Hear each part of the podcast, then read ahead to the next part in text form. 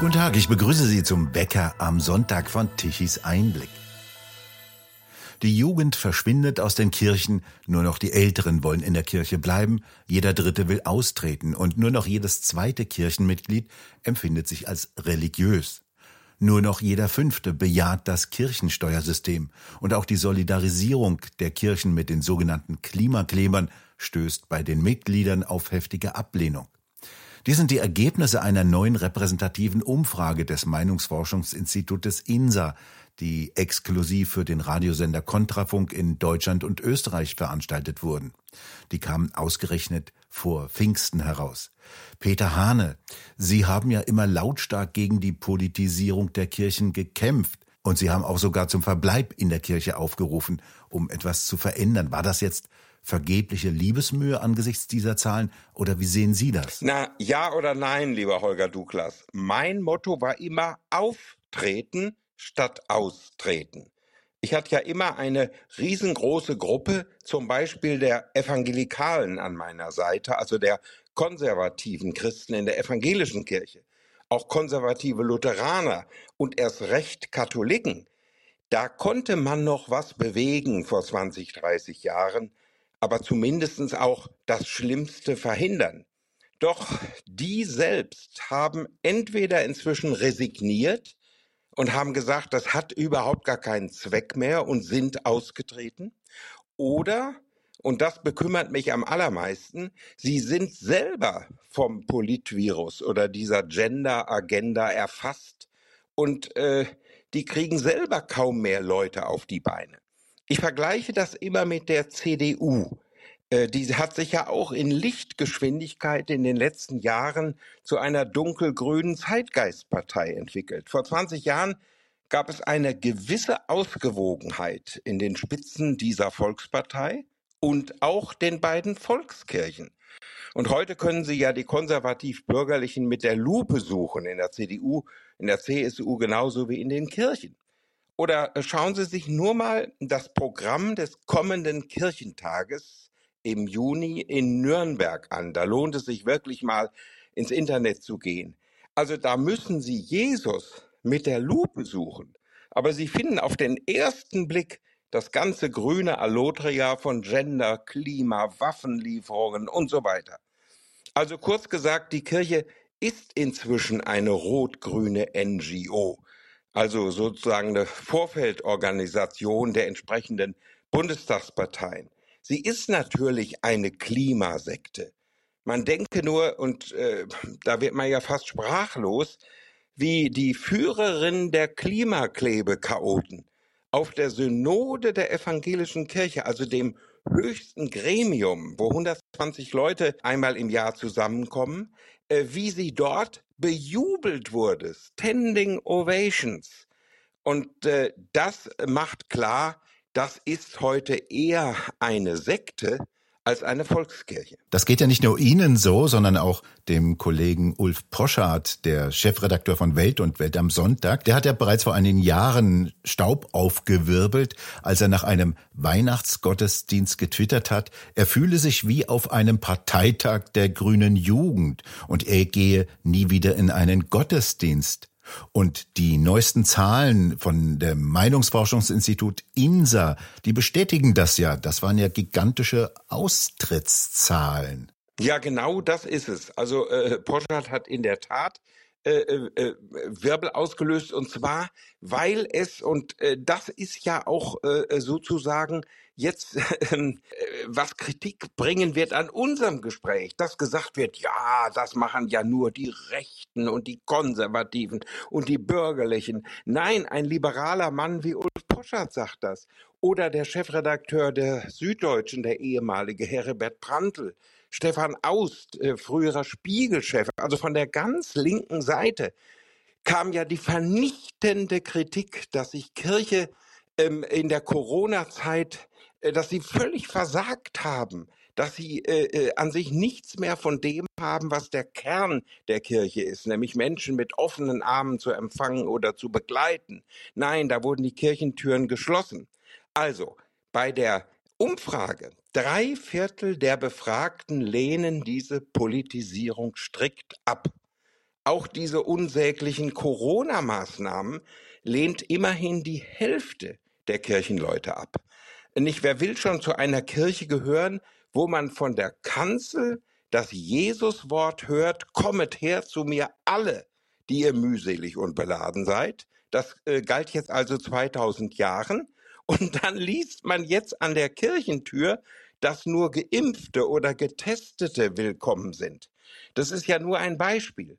Oder wer will eine Organisation ernst nehmen, in der die Spitzenfrau bei der EKD davon schwurbelt, Impfen ist Nächstenliebe. Und dann dieses unglaubliche Zitat, sie sei für die Impfpflicht, weil wissenschaftlich festgestellt sei, dass sie keine Nebenwirkungen hat. Also das sind alles äh, Anmaßungen von Politik, was nichts mehr mit dem Glauben zu tun hat. Heute hören Sie übrigens, Wärmepumpen sind Nächstenliebe. Also man kann das ja alles nicht mehr fassen. Äh, diese INSA-Umfrage, die ist ja grundsolide für Deutschland und auch für Österreich durchgeführt.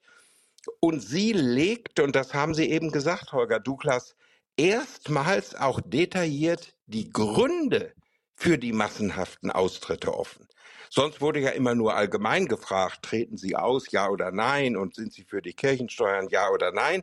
Jetzt wird das ganz genau ähm, aufgefächert nach Alter, Geschlecht, auch Parteinähe und so weiter und nach Konfession. Warum wollen sie auftreten?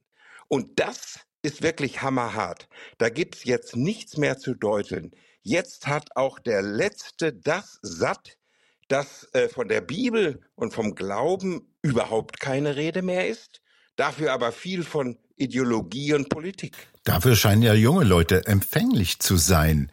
Wie erklären Sie das Paradox denn dieser Umfrage, über die wir auch in der vergangenen Woche im Tichys Einblick Wecker in einem Gespräch berichtet haben? Wie erklären Sie das Paradox dieser Umfrage, dass die Senioren zu 80 Prozent der Kirche weiterhin die Treue halten wollen, aber die Jugend massenhaft die Flucht ergreift? Jeder zweite von denen will ja austreten. Naja, auf den ersten Blick, da haben Sie recht ist das ein Paradox. Aber wir beiden, lieber Holger Douglas, wissen ja, mit dem zweiten sieht man besser. Die Alten, also meine Generation, bleibt aus traditionellen Gründen in der Kirche. Das äh, besagt die Umfrage ganz eindeutig. Also in vielen steckt das so drin. Wir brauchen das, was man Kasualien nennt. Also wir wollen Taufe, Konfirmation, Kommunion, Firmung. Wir wollen christliche Trauungen, Hochzeit und natürlich, wir wollen anständig unter die Erde kommen. Also das ist so noch der letzte Faden, der einem in der Kirche hängen lässt. Aber meine Generation stirbt eben weg. Und die Jungen sind die Zukunft, auch die materielle Zukunft. Und die sagen sich, die rot-grüne Agenda ist beim Original billiger zu haben. Junge Leute wollen, und äh, das höre ich immer wieder, sie wollen etwas Echtes, etwas Authentisches und nicht, nicht diese Anbiederung an den Zeitgeist. Also für die ist doch ein Bischof mit lila Halstuch auf dem Kirchentag eine Lachnummer. Oder dieser ganze Humbug mit dem synodalen Weg der katholischen Kirche nicht wahr, statt dass dort der Missbrauchsskandal echt aufgearbeitet wird, und zwar mit der Bibel und dem Gesetzbuch in der Hand, da macht man Schauveranstaltungen mit Regenbogen und Queer-Gottesdiensten und was auch immer. Und man darf über allem nicht vergessen, die junge Generation hat kaum mehr Ahnung vom Glauben, rein wissensmäßig, bildungsmäßig. Äh, ich kenne einen jungen Religionslehrer, der mir äh, regelmäßig das Lehrmaterial schickt, was er von der Kirche bekommt und auch vom Kultusministerium. Das ist reines grünes Agitationsmaterial. Da ist von Glauben nichts mehr. Und deshalb, es fehlt ja sogar an Wissen und an Bildung. Viele junge Leute haben noch nie was von Jesus oder von Paulus gehört, dafür viel von Greta, von Luisa, und wie all die neuen Heiligen so heißen. Ja, das bestätigen ja die ganzen Umfragen und wenn man auf dem zweiten besser sieht, heißt das ja, dass man auf dem ersten blind ist. Die breite Masse hat ja keine Ahnung, was das heutige Pfingstfest eigentlich bedeutet oder Himmelfahrt. Ist der Heilige Geist an denen vorbeigefahren? Naja, zumindest der Geist. Denn äh, das gehört doch zur Bildung in einem äh, europäischen Land, das aus christlichen Wurzeln lebt. Äh, nicht nur das, äh, was Sie sagen, also dass man Himmelfahrt nicht kennt. Äh, klar, da muss man schon wirklich was erklären. Nein, man fasst das ja nicht. Bei Weihnachten hapert es sogar. Da sagt die Mehrheit der Befragten letzten Dezember, das ist irgendwas mit Geschenken oder Ostern, ist irgendwas mit Hasen. Also ich werde nie vergessen, als der sowjetische Diktator Brezhnev 1978 Willy Brandt in Bonn besuchte. Das war gerade äh, an Christi Himmelfahrt. Und ähm, der äh, und Willy Brandt sagte auch, dass sie heute bei diesem Feiertag hier bei uns sind. Und das Wort Christi Himmelfahrt hat der Dolmetscher ins Russische übersetzt mit den Worten Tag der Luftwaffe. Also das war aber keine Unkenntnis, sondern pure Ideologie, weil man natürlich äh, im Sowjetreich äh, bloß nichts Christliches übertragen wollte. Aber im Ernst, äh, schauen Sie sich mal die Kirchenworte an zu Weihnachten, zu Ostern oder jetzt zu Pfingsten, wenn die Bischöfe irgendwas Verlautbarungen, das ist nur noch politisch. Religionsunterricht ist Politpropaganda. Das heißt auch, keiner versteht mehr unsere Kultur. Und interessant ist ja Folgendes. Ausgerechnet der aktuelle Stern, also dieses linke Magazin, hat jetzt in seiner Pfingstausgabe eine Karikatur, wo ein türkischer Arbeitgeber einen Deutschen entlässt mit den Worten, Sie haben sich schlecht integriert. Diese Karikatur spricht doch Bände.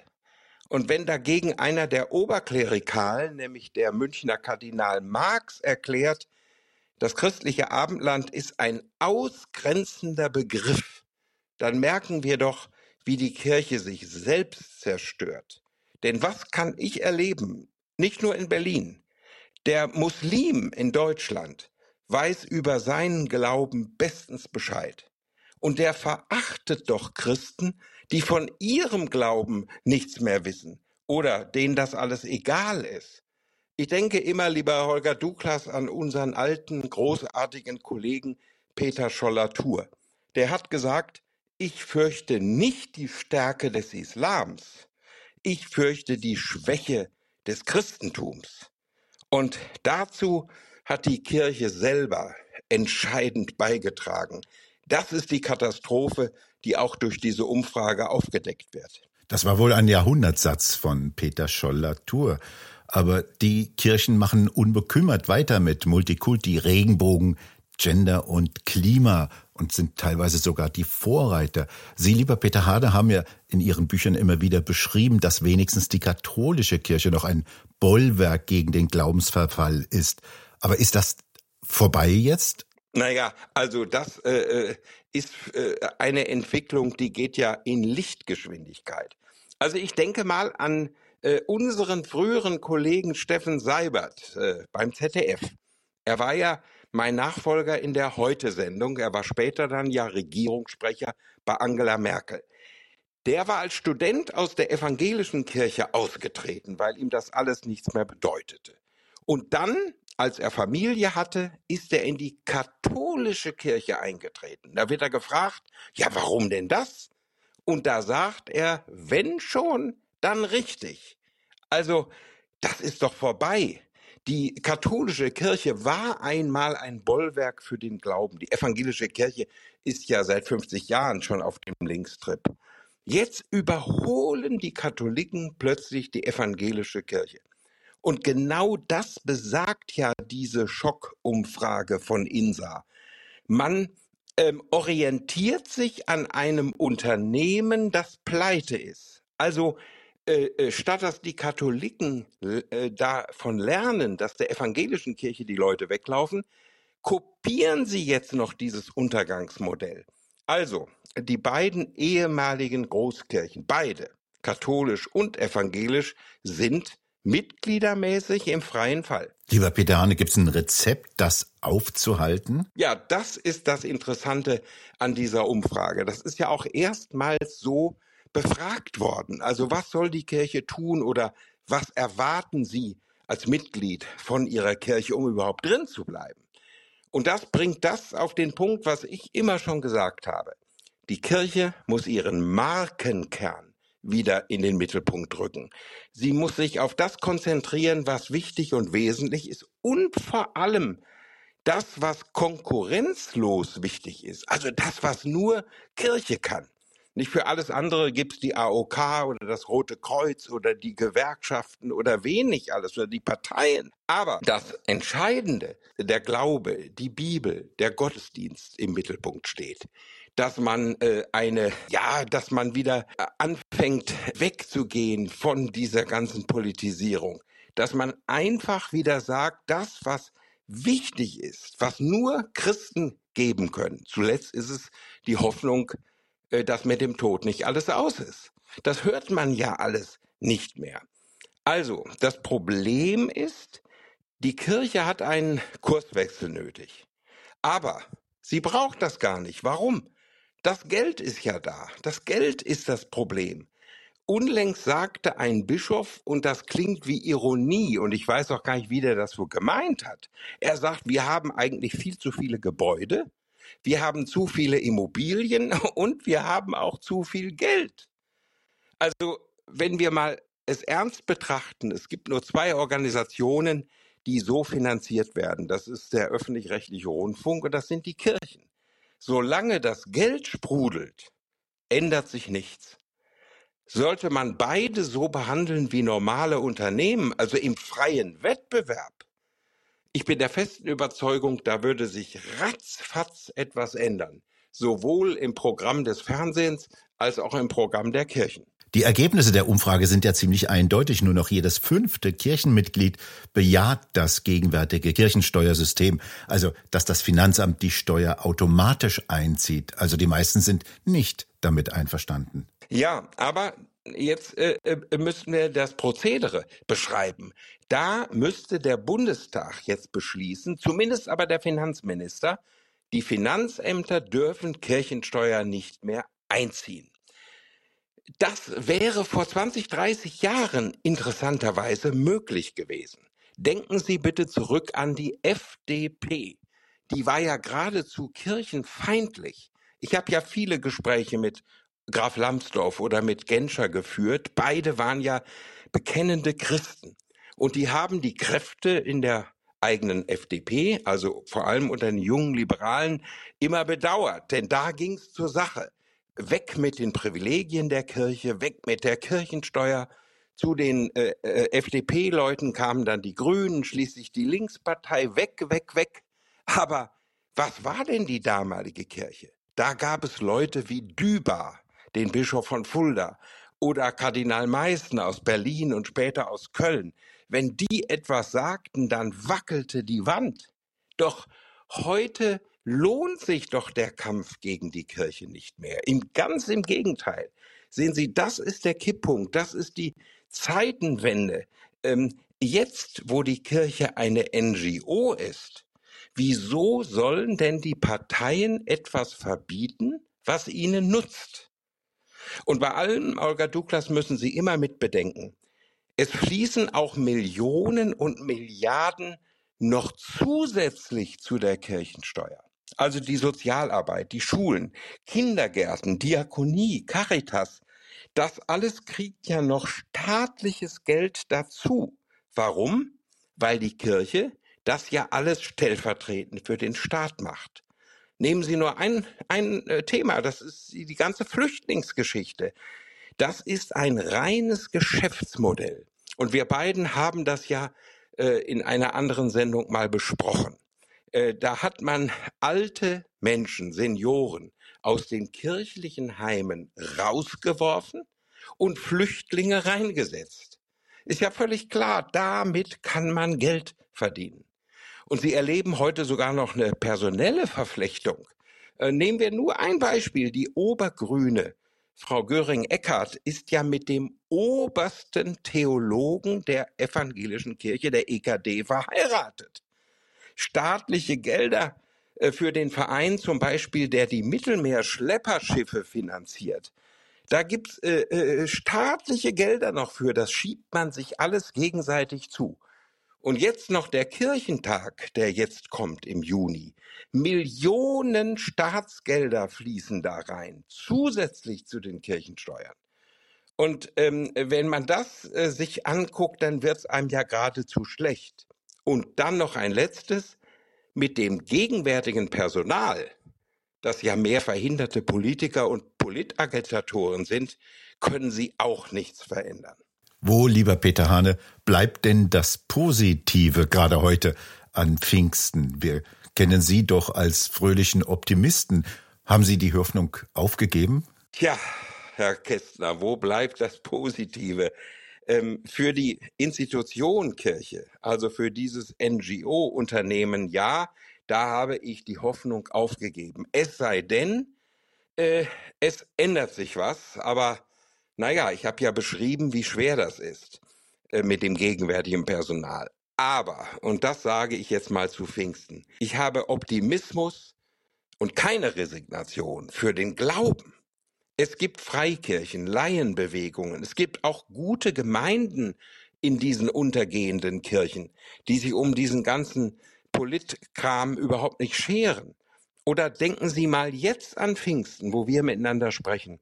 Gibt es riesige Jugendtreffen bei äh, evangelischen und katholischen, die ganz klar biblisch, glaubensmäßig, christlich ausgerichtet sind ohne dass da irgendwas über Politik gesprochen wird.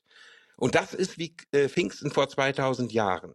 Die christliche Gemeinde war ein purer Außenseiter. Wie heute. Wer noch echt Christ ist, ist ein Außenseiter. Die waren ängstlich, die waren verfolgt in Jerusalem. Und dann kommt zu Pfingsten dieser große Aufbruch. Und das zählt für mich. Für mich zählen die Menschen, die Christen, nicht Gebäude, nicht Geld und vor allem nicht diese ganze Anbiederei. Und was heißt denn Pfingsten? Heiliger Geist, nicht Zeitgeist. Frohe Pfingsten also wünschen wir Ihnen, lieber Peter Hane, und danken Ihnen für das Gespräch. Das wünsche ich Ihnen, lieber Holger Douglas, auch und jedem, der uns jetzt zuhört. Pfingsten ist ein so schönes Fest, das lassen wir uns nicht kaputt machen. Niemals. Und bei Ihnen bedanken wir uns fürs Zuhören. Schön wäre es, wenn Sie uns weiterempfehlen. Weitere aktuelle Nachrichten lesen Sie regelmäßig auf der Webseite tichiseinblick.de und wir hören uns morgen wieder, wenn Sie mögen.